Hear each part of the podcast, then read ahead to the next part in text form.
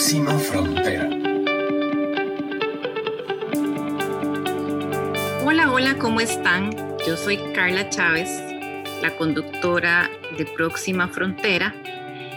Este espacio de colaboración, de intercambio de ideas, de energía, de aprender, de desaprender y de entusiasmarnos y volvernos a comprometer al día siguiente nuevamente con nuestro propósito.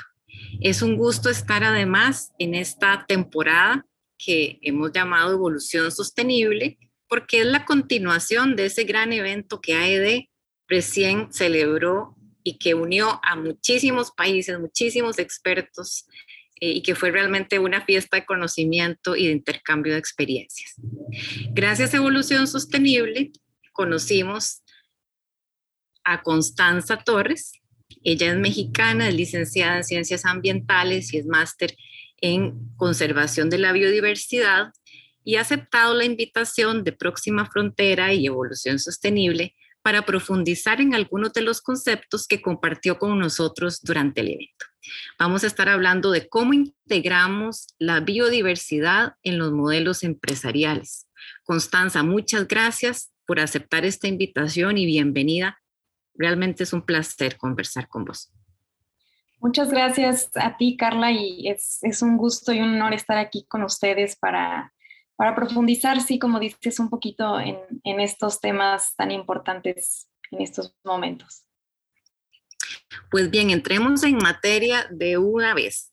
Constanza es parte del Business for Nature, que es una organización que reúne a muchos miembros de países latinoamericanos, de, empresas, de organizaciones. Es una gran coalición que es parte además de las Naciones Unidas y trabaja en temas de diversidad biológica, eh, funge como este contacto, este catalizador de estos esfuerzos de los sectores. Constanza, ¿podrías hablarnos acerca de qué es el Business for Nature? ¿Cuál es su propósito? ¿Quiénes lo conforman? Claro que sí, Carla. Eh, pues sí, como bien decías, Business for Nature es, es una coalición global de organizaciones de conservación y de organizaciones empresariales. Ya tenemos a la fecha eh, más de 67 socios, ya son 69. Em, y, y, pues de hecho es una coalición muy joven que surgió en 2019 Em, de cara a, la negociación que se está llevando a cabo en estos momentos a nivel internacional bajo, bajo las Naciones Unidas, em, bajo el convenio de biodiversidad.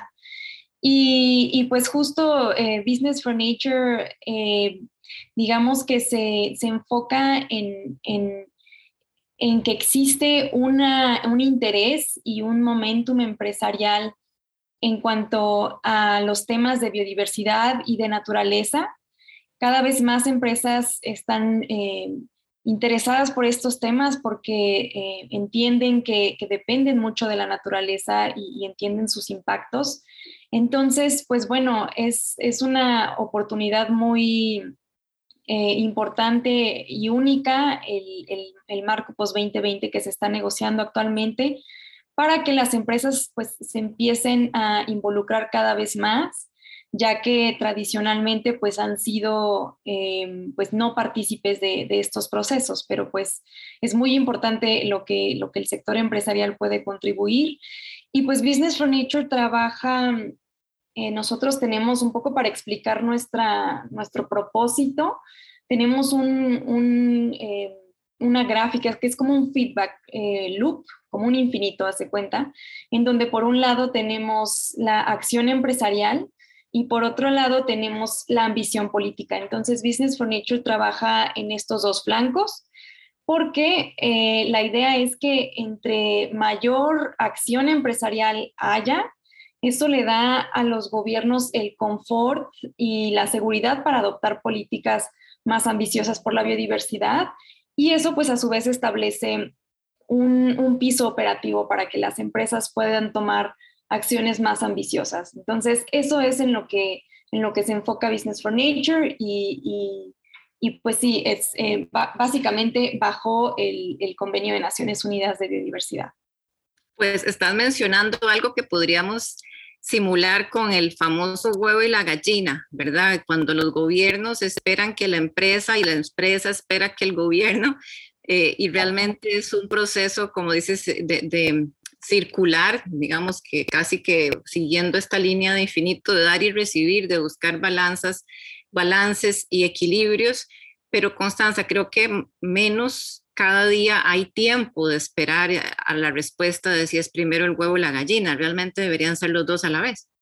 Exactamente, exactamente, que es, es justo ese es el principio de Business for Nature, que no podemos trabajar únicamente con la acción empresarial eh, por, por la naturaleza, sino que también tenemos que trabajar a la par con los gobiernos para que se establezcan las políticas necesarias para que las empresas puedan continuar con, la acción. Y, como bien dices, pues el tiempo está en contra de nosotros, ya esta, eh, esta década tendríamos que, empezar ya a poner a la biodiversidad en un camino para que se, se recupere eh, por, lo que dice la ciencia, que tenemos 10 años para revertir la pérdida de biodiversidad, eso fue en 2020, y pues ya nos quedan eh, pues casi eh, pues 9, 8 años y, tenemos que tomar acción inmediata.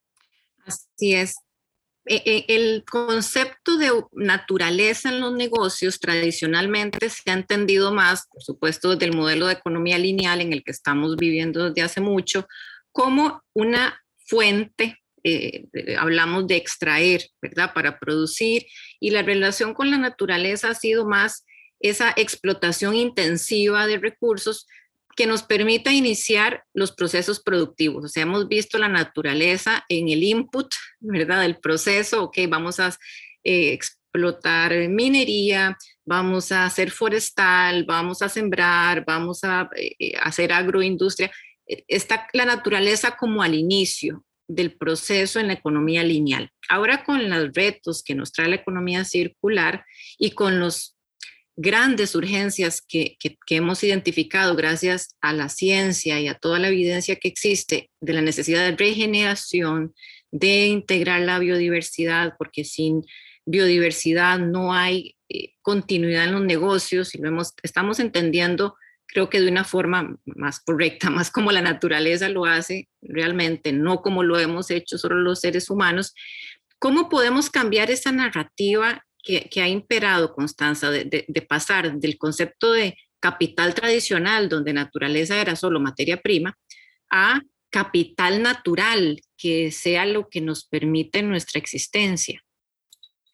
Claro, sí, esta es, es una muy buena pregunta y diría que es como una de estas preguntas del millón.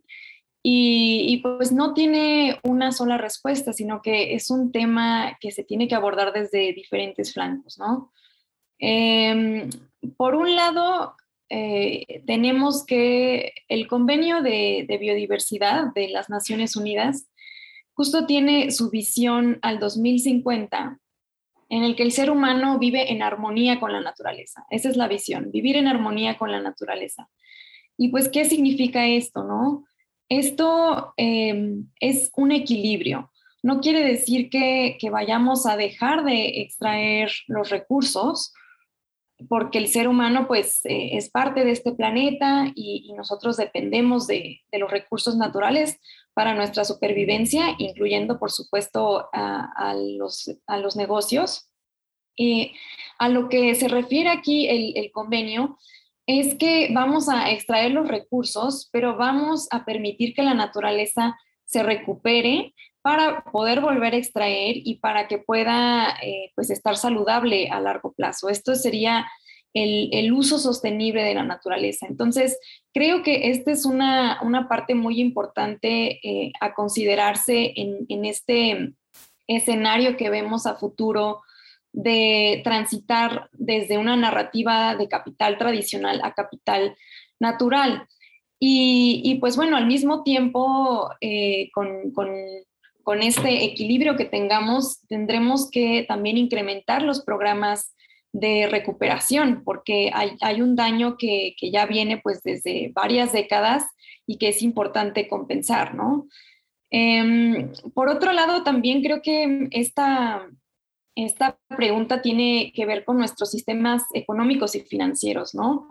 Que claramente, eh, pues, hacer un cambio sistémico en, estos, en, en, la economía y las finanzas representa, pues, uno de los retos más importantes que tenemos frente a nosotros y, y la verdad es que es muy alentador y, a mí me da mucho gusto saber que ya hay un interés del, sector financiero y se están desarrollando herramientas para incorporar a la biodiversidad en la toma de decisión. Entonces, podemos vislumbrar que, que el cambio se está, se está empezando a dar eh, y, que, y pues que cada vez se está integrando más a la biodiversidad en los, en los reportes financieros de, las empresas y de las, eh, de las instituciones financieras.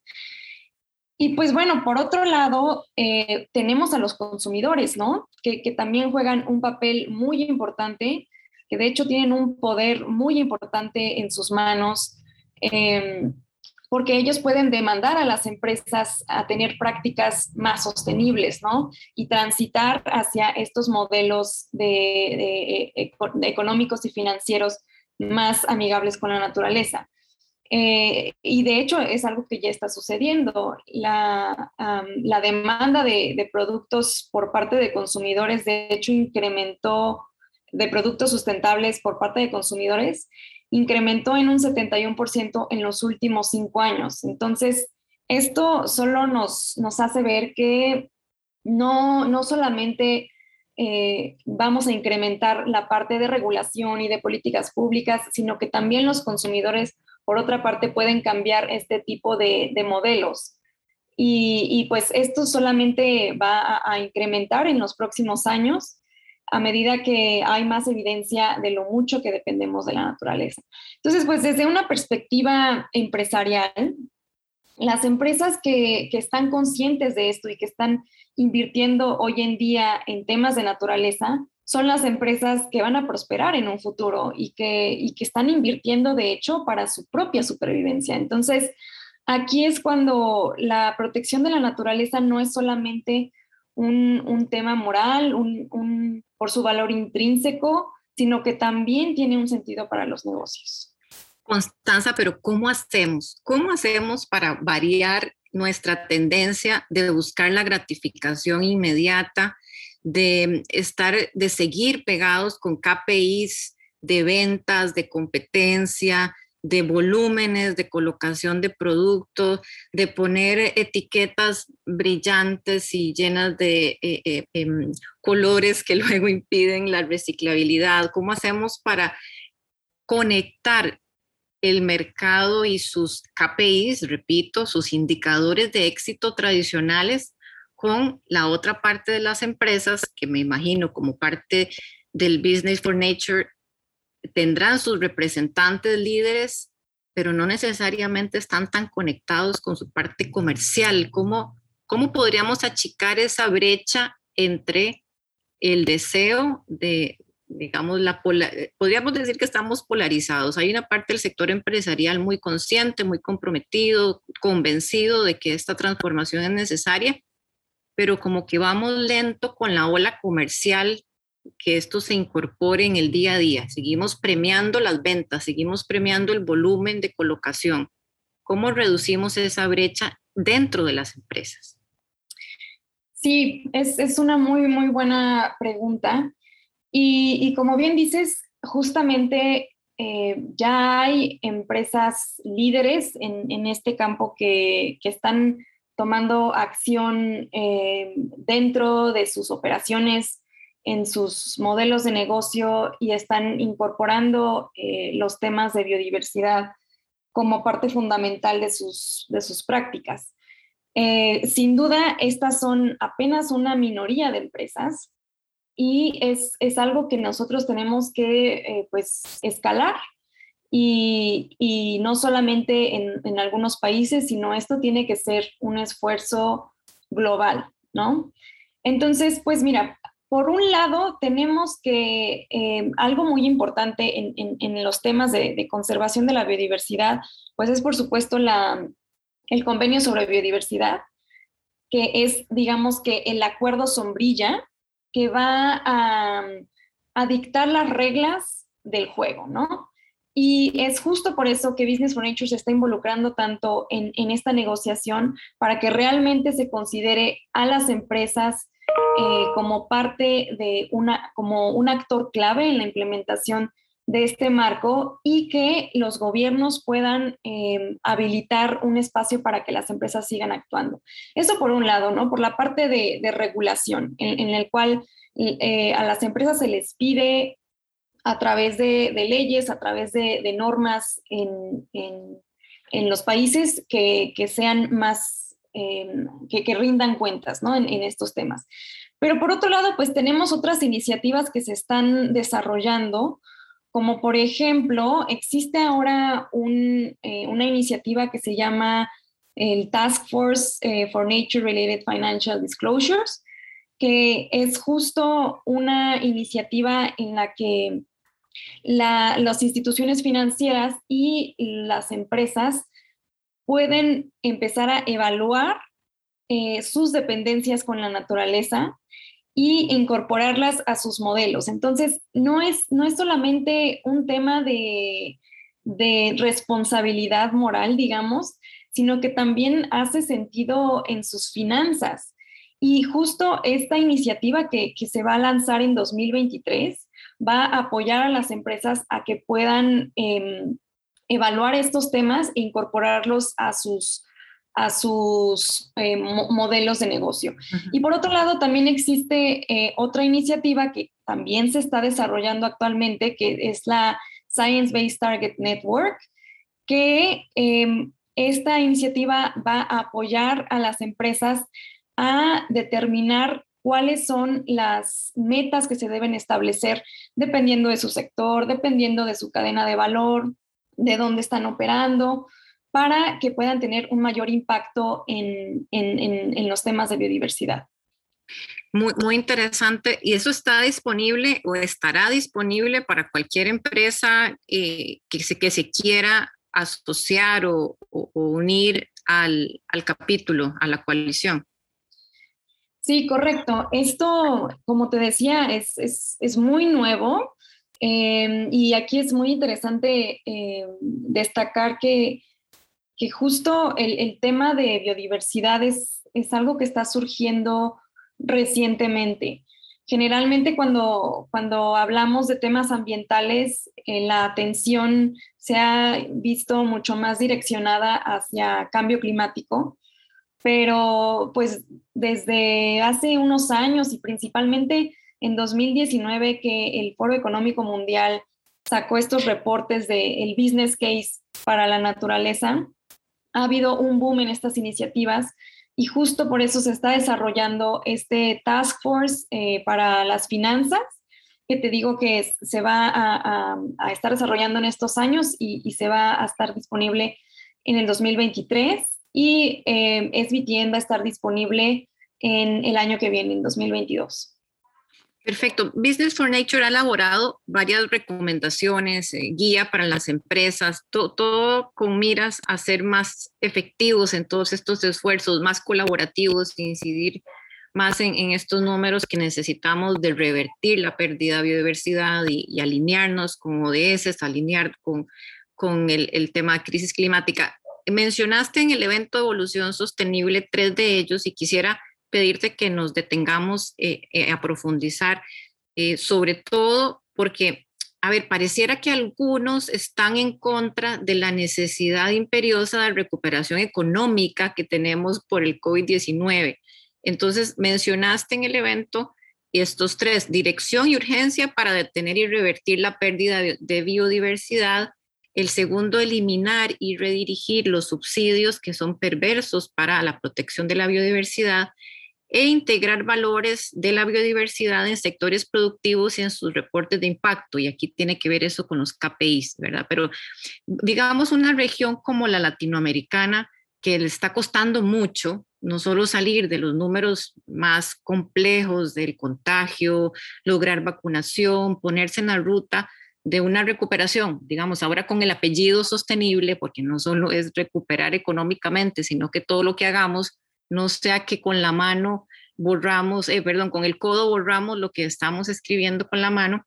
En una Latinoamérica así tan compleja y, de brechas, ¿cómo logramos, por ejemplo, decir, vamos a eliminar un subsidio de mm, inversión en hidrocarburos o cómo vamos a prohibir que los países eh, o, buscar que los países legislen, los gobiernos con los que ustedes trabajan, en favor de estas metas, porque entonces eh, tener las otras voces internas de que hay que recuperar, de que hay que sembrar, de que hay que tener ganado, de que hay que buscar petróleo, ¿verdad? Estamos en esa lucha permanente nos recuperamos económicamente rápido o nos recuperamos con una visión más sostenible de mediano y largo plazo. Claro. Sí, claro, esta es, es, es una pregunta muy interesante. Eh, porque sí es verdad que existe ahí uno, uno de los más grandes retos para el, mundo en desarrollo, em, porque claro que hay, eh, como se dice, como trade-offs, ¿no? Entre, entre estas iniciativas eh, por la naturaleza y atender otras crisis de otro tipo, sociales o de salud, en este caso por la pandemia del COVID que pues son definitivamente más urgentes, ¿no? Eh, me parece que es, es justo un, muy buen ejemplo de que estas crisis están estrechamente ligadas y que no podemos atender una sin, ver la otra. Eh, tanto la crisis climática como la de biodiversidad, como la crisis social, son, son temas que se tienen que ver de manera conjunta y, pues que tradicionalmente se han abordado en agendas diferentes, ¿no? Entonces, em, pues hay, hay que poner esfuerzos en, en, los temas que no son tan urgentes, pero son importantes, ¿no? Y, por ejemplo, estas eh, recomendaciones que yo propuse en, en, el, el, conversatorio de, de, la semana pasada, pues son justo eh, recomendaciones que nosotros estamos emitiendo hacia los gobiernos, no tanto eh, hacia las empresas, sino es eh, pidiendo a los gobiernos que se propongan estas condiciones habilitadoras o, estas políticas desde sus países para que podamos habilitar que se progrese en, este sentido, ¿no?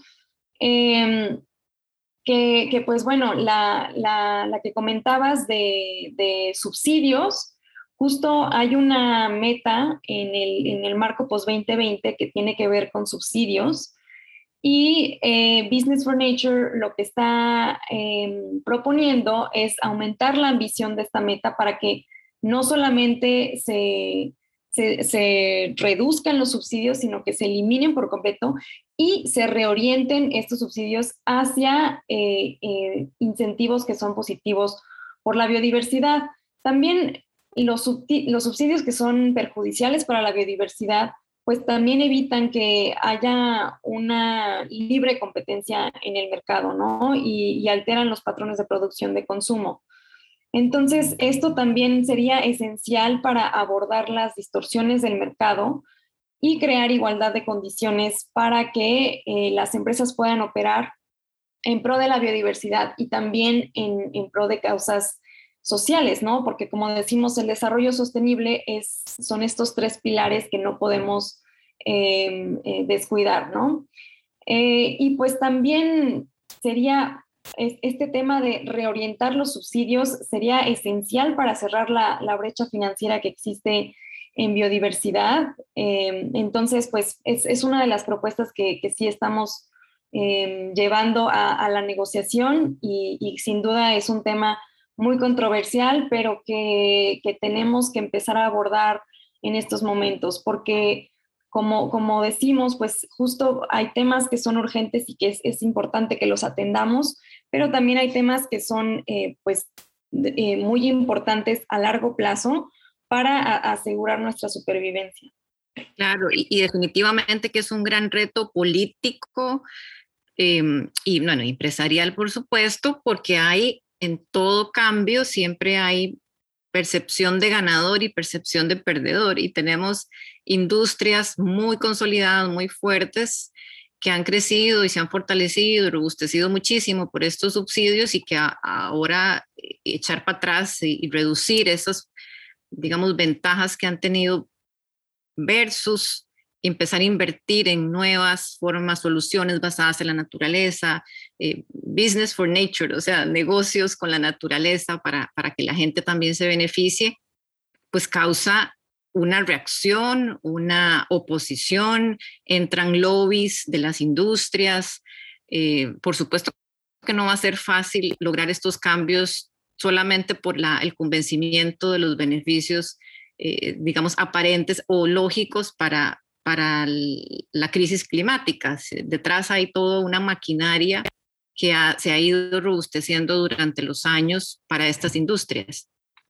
Claro. Claro, y también como dices, es, es la creación de, de, igualdad de condiciones para que, para que no se beneficie a, una empresa eh, en contra de otra eh, y que no haya una ventaja en, este, en esta competencia.